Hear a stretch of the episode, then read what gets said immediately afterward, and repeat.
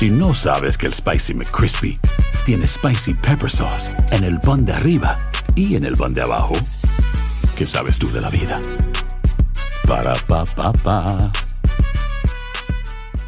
Cassandra Sánchez Navarro junto a Catherine Siachoque y Verónica Bravo en la nueva serie de comedia original de VIX, Consuelo, disponible en la app de VIX ya. Hola, soy Jorge Ramos y a continuación escucharás el podcast del Noticiero Univisión. El programa de noticias de mayor impacto en la comunidad hispana de Estados Unidos.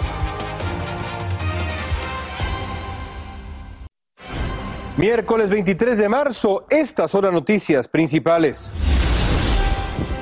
Miles en Nueva Orleans tratan de recomponer sus vidas después de que potentes tornados demolieran sus casas, arrasaran todo a su paso.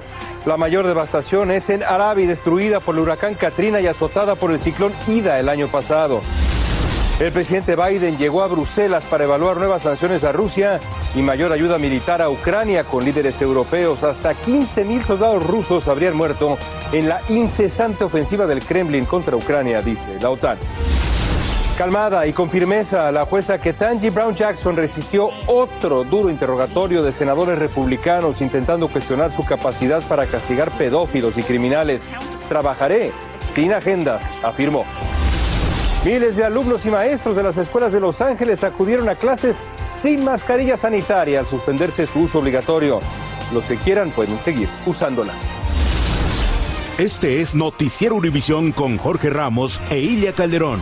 ¿Qué tal? Buenas tardes. Comenzamos con la devastación en Arabi, al este de Nueva Orleans, donde potentes tornados, eh, León, arrancaron casas de sus cimientos y desprendieron techos como si fueran hojas de papel. La naturaleza Ilia volvió a descargar su furia contra este lugar que está al borde del Mississippi, como lo hizo el violento huracán Katrina en el 2005 y el ciclón Ida el año pasado. La destrucción se ve a cada paso en esta ciudad con montañas de escombros, vehículos pesados completamente volteados como si fueran, sí, de plástico. Vamos con Nidia Cavazos, ya tiene el reporte de esta catástrofe. Casas colapsadas, hogares sin techos, vehículos y autobuses escolares volteados y sin energía eléctrica. Así luce Árabe Luisiana tras el paso de un tornado el martes por la noche que fue catalogado como extremadamente peligroso. Hasta el momento se reportan varios heridos y la muerte de un joven de 25 años. Las labores de rescate comenzaron en la noche. En la zona afectada se encuentra una parroquia que fue derrumbada por el tornado. Bueno, tristeza porque es nuestra casa, la casa de Dios, pero lo importante es que todos estamos bien. Es lo más importante sobre todas las cosas. Como dije, el altar está de pie y yo digo que eso fue el Señor dándonos la señal que, que seguimos adelante y que Él está con nosotros. Y estamos tratando de, algunas personas nos están ayudando a sacar por lo más que se pueda y lo demás es pérdida total.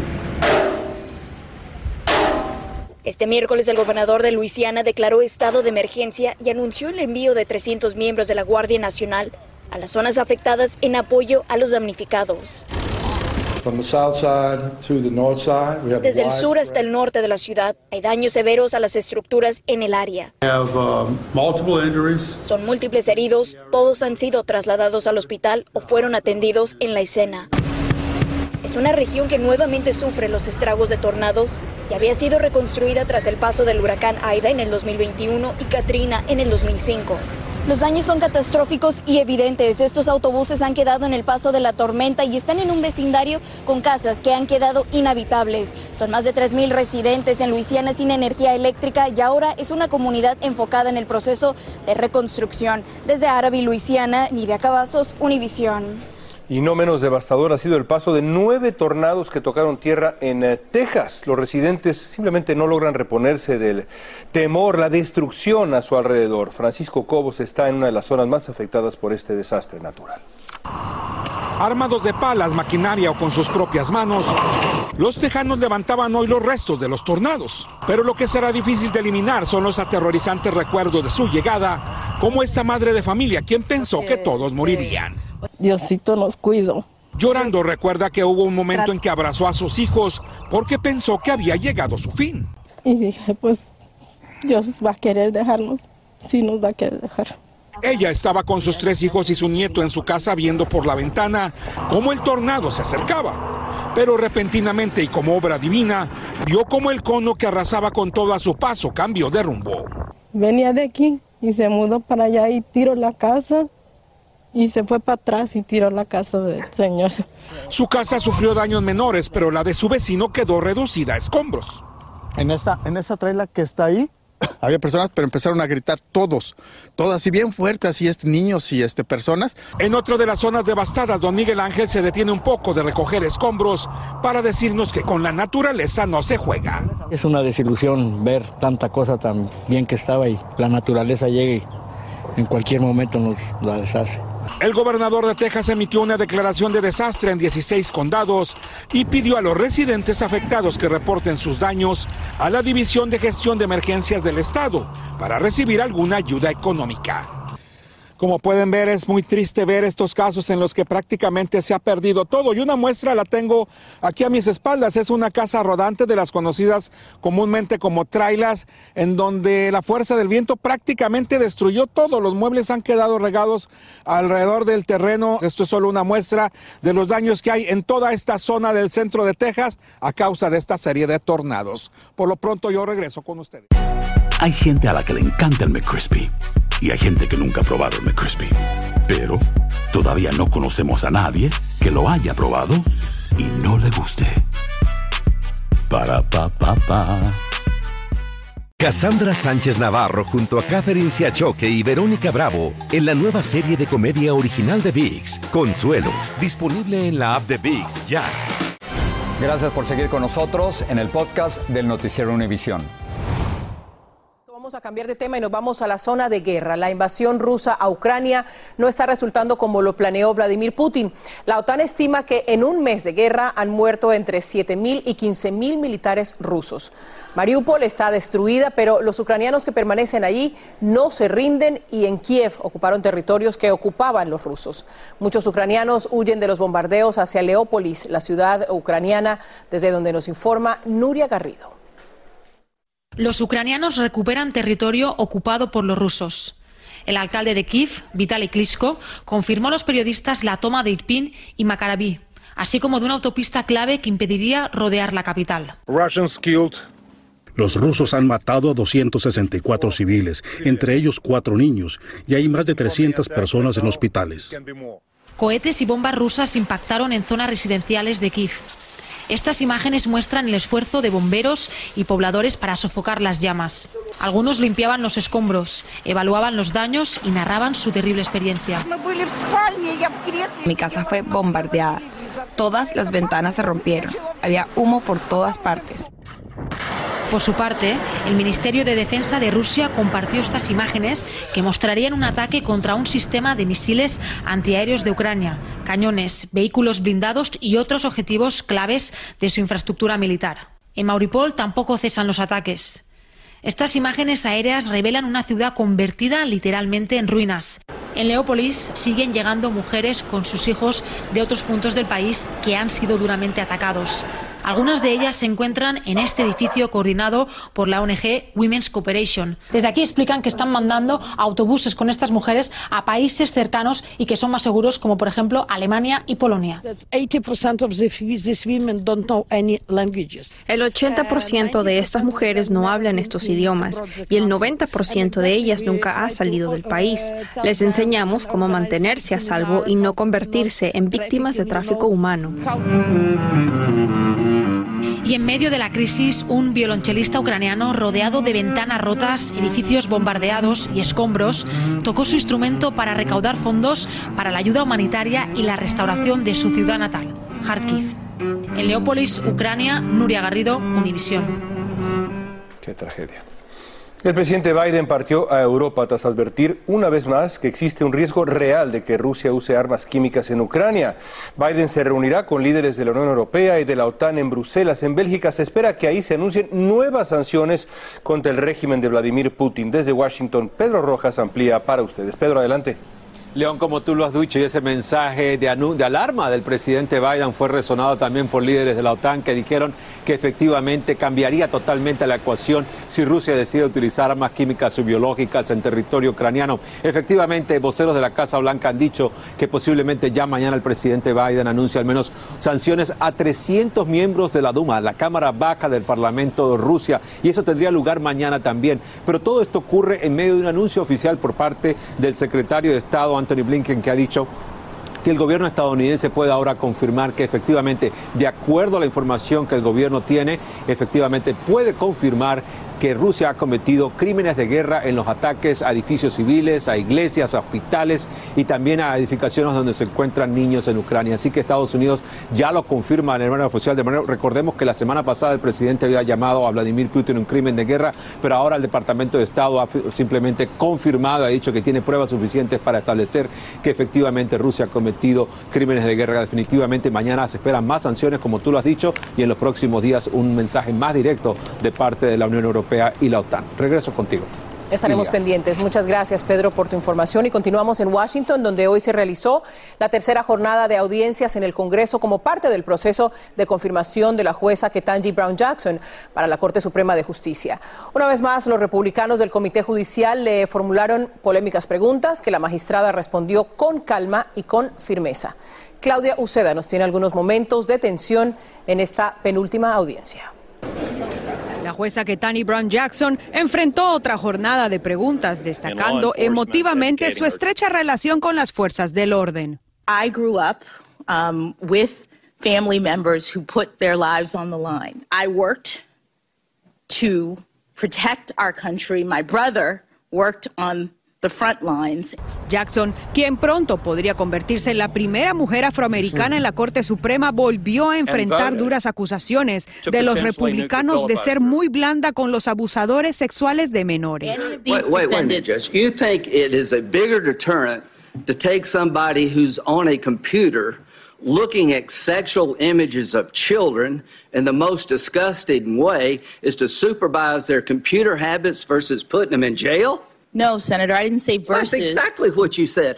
Y sobre inmigración, el senador republicano la acusó de ser activista en un caso en el que impidió que el gobierno de Trump expandiera sus poderes de deportaciones rápidas. That to me is exhibit A of activism. La jueza se mostraba calmada, tomando líquidos. Y a pesar de interrupciones, el senador republicano de Texas, Ted Cruz, frustrado, la acusó de no contestar sus preguntas. Pero la jueza calmadamente le dijo que no dijo que no iba a contestar. Entre tanto, afuera del comité, muchos hacían fila para escuchar a Jackson. Esto significa mucho para mí. Es importante ver diversidad en la corte, dijo esta jueza retirada. Mañana se espera otra ronda de preguntas, pero esta vez a expertos y organizaciones se espera un voto final en abril. En Washington, Claudio Seda, Univision. Y una reciente encuesta de Gallup muestra que la jueza Ketanji Brown Jackson cuenta con un 58% de aprobación popular inicial para ocupar el cargo de magistrada. Este es el segundo índice más alto después de que recibiera el presidente de la Corte Suprema, John Roberts, allá por el 2005. La jueza Sonia Sotomayor es la tercera en apoyo popular con un 54% en el año en que fue nominada por el presidente Obama. La exsecretaria de Estado Madeleine Albright murió hoy a los 84 años. Ella fue la primera mujer en ejercer el máximo cargo de la diplomacia estadounidense cuando el presidente Bill Clinton la eligió para esa función. También fue embajadora de los Estados Unidos ante las Naciones Unidas. Albright fue nacida en la antigua Checoslovaquia, llegó de niña a los Estados Unidos como refugiada con su familia, huyendo del régimen nazi. Estás escuchando el podcast del noticiero Univisión. Hay nuevas evidencias en el caso del asesinato de la joven hispana Mia Marcano, que perdió la vida en Orlando, Florida, en septiembre del 2021. Toda la información reciente confirma que el responsable de su muerte fue Armando Caballero. Desde Miami, Florida, Tanaí Rivero nos amplía. Esta quizás sea la última imagen de Mia Marcano antes de que le arrebataran la vida. La joven salía de la oficina principal de los apartamentos Arden Villas, donde trabajaba cerca de la Universidad de Florida Central. La cámara de vigilancia capta la imagen el 24 de septiembre de 2021, alrededor de las 5 de la tarde, el mismo día que desapareció. A tan solo pasos en las mismas instalaciones estaba el apartamento de Marcano y allí la esperaba Armando Caballero, quien además trabajaba en el mantenimiento del lugar. Estas fotos en el apartamento de la joven muestran los artículos de Mía tirados. Para las autoridades, todo indica que hubo forcejeo. Encontraron joyas rotas, restos de sangre en una almohada en la habitación y en otra en la sala. Las pruebas de ADN revelaron que pertenecían a Mía y a Caballero. Otra señal clave es este pequeño librero que se encontraba bloqueando una de las puertas. El extenso informe por parte de unos 22 investigadores involucrados en el caso desde la desaparición de Milla hasta su hallazgo en una zona boscosa de Orlando, Florida, contiene una conversación mediante mensaje de texto donde el adolescente avisa que no podía salir esa tarde con sus amistades porque viajaba a Florida a encontrarse con su familia. Las ventanas del apartamento de Mía fueron halladas sin cierre por los investigadores que creen que Caballero pudo haber utilizado esta vía para sacar el cuerpo de la muchacha para luego llevárselo en el baúl de su auto. Este mapa del teléfono de Caballero muestra que el hombre se marchó del complejo de apartamentos para ir a su casa y luego regresó y fue visto en este carro de golf dando vueltas. Incluso pretendió haber entrado al departamento de Mía con unas llaves que tenía. La investigación también requirió de extensas entrevistas de familiares y amigos que aseguran que Armando Caballero, quien aparentemente se quitó la vida, estaba obsesionado con la joven. Desde Miami, Florida, Danay Rivero, Univisión. Vamos ahora a Los Ángeles, donde a partir de hoy los alumnos y el personal del distrito escolar tienen la opción de dejar de usar la mascarilla o el tapabocas. La decisión de usarlas o no queda en manos de las familias de unos 450 mil estudiantes y de los más de 60 mil empleados. Jaime García fue a una de las escuelas y nos cuenta lo que piensan de esta medida. Con su mochila al hombro esta mañana, Jared Valdés tenía muy claro que seguiría usando su tapabocas dentro de la escuela. Pues para unos niños está bien y para otros no. ¿Tú cómo te sientes? Um, yo me siento un poquito preocupado. Hoy fue el primer día de clases en el que dejó de ser obligatorio usar tapabocas dentro de las escuelas del Distrito Escolar de Los Ángeles, el segundo más grande del país, y al que asisten 574 mil estudiantes, 70% de ellos de origen hispano. Opcional para los niños de, de que kinder hasta la escuela de adulto. Ah, y, los niños de cuatro años o más chicos es obligatoria para ellos que usen la mascarilla. Con casi la totalidad de los estudiantes de más de cinco años vacunados contra el coronavirus, el sindicato de maestros y el distrito escolar acordaron eliminar el polémico requisito, dejando la decisión final en las familias de los alumnos. Mientras yo me sienta seguro usando mi mascarilla, lo voy a usar. Así que yo invito a los papás que hagan lo que sea conveniente. La pandemia sigue, las mutaciones siguen.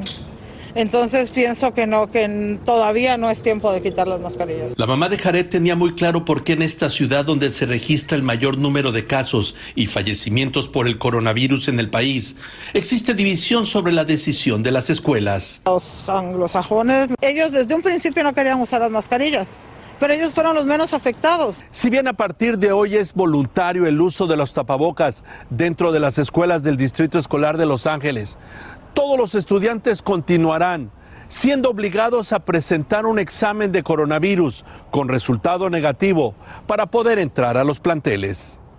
En Los Ángeles, Jaime García, Univision. Mientras tanto, la farmacéutica Moderna informó que su vacuna contra el coronavirus ha mostrado buenos resultados en niños de seis meses hasta cinco años.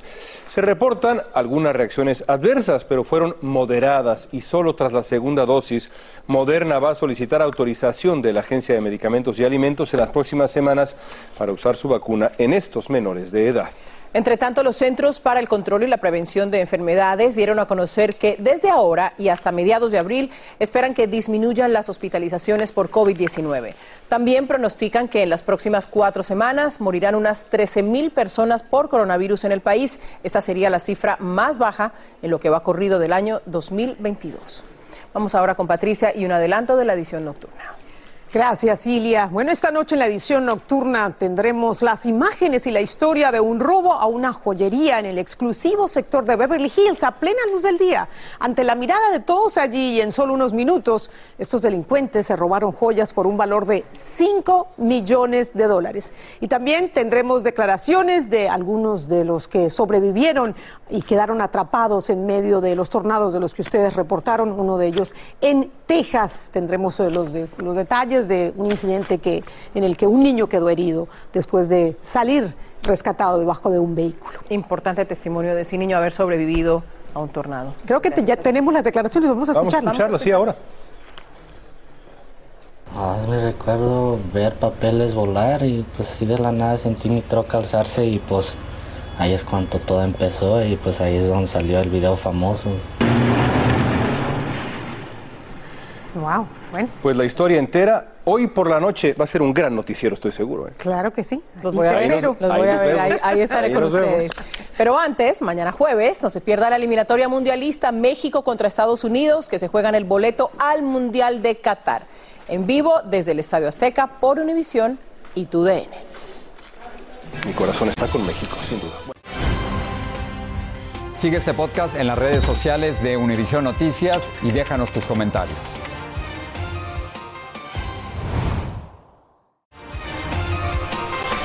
La cinta biográfica del año 1997, Selena, vuelve a los cines 25 años después.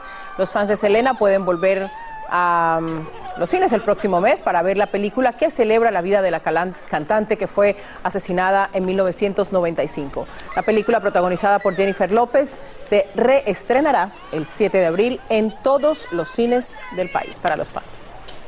Grande, Selena. Bueno, artistas, cantantes, activistas se sumaron a una campaña en redes sociales contra el Tren Maya, obra del presidente de México, Andrés Manuel López Obrador, que va a recorrer 900 millas en el precioso sureste mexicano. Los artistas aseguran que el proyecto tendrá un impacto ambiental severo y se podrían destruir los ríos subterráneos más grandes del mundo. López Obrador les contestó hoy. Alejandro Madrigal tiene detalles de esta controversia.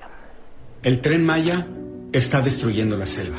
Una veintena de actores como Eugenio Derbez y la actriz Kate del Castillo, así como ambientalistas y cantantes, denunciaron que la construcción del tren Maya al sur de México ha ocasionado un ecocidio en la península de Yucatán. Que en esa zona está el sistema de ríos subterráneos más largos de todo el planeta Tierra. La obra del presidente de México, Andrés Manuel López Obrador, cambió de ruta en el tramo turístico de Tulum a Cancún, pese a que ya habían talado árboles en un primer trazo que no funcionó y que ahora cambió a este lugar. La verdad, presidente, no te pases. Lo que llevó a los artistas a crear la campaña Sélvame del tren. No somos sus adversarios, somos mexicanos y queremos la vida para todos nosotros. Al presidente López Obrador no le gustó la campaña y dijo que sus opositores les pagaron y los llamó conservadores. contratan a artistas, ¿no? A pseudoambientalistas, supuestamente preocupados. ¿Cuándo dijeron algo durante el periodo neoliberal? El proyecto original comprendía un tramo elevado por esta vía donde se talaron 22 mil árboles, pero al descubrir cavernas y cenotes que hundirían la obra, cambiaron la ruta hacia otro lugar donde también hay agua. Este proyecto viene a sumar el daño ecológico, el daño al patrimonio cultural que tenemos los pueblos mayas aquí en la península de Yucatán. Mientras en Monterrey, Nuevo León, al norte de México, activistas culpan a los políticos de la falta de agua. Las dos presas del estado están al 14% de su capacidad y en el lugar donde alguna vez hubo agua, hoy se puede caminar. Las modificaciones en la ruta se incrementaron de 6 mil a 11 mil millones de dólares, además del daño ecológico que sería incuantificable. En Ciudad de México, Alejandro Madrigal, Univisión.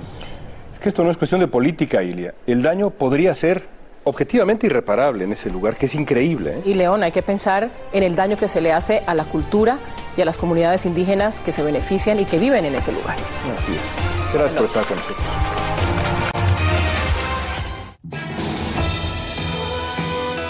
Así termina el episodio de hoy del podcast del Noticiero Univisión. Como siempre, gracias por escucharnos.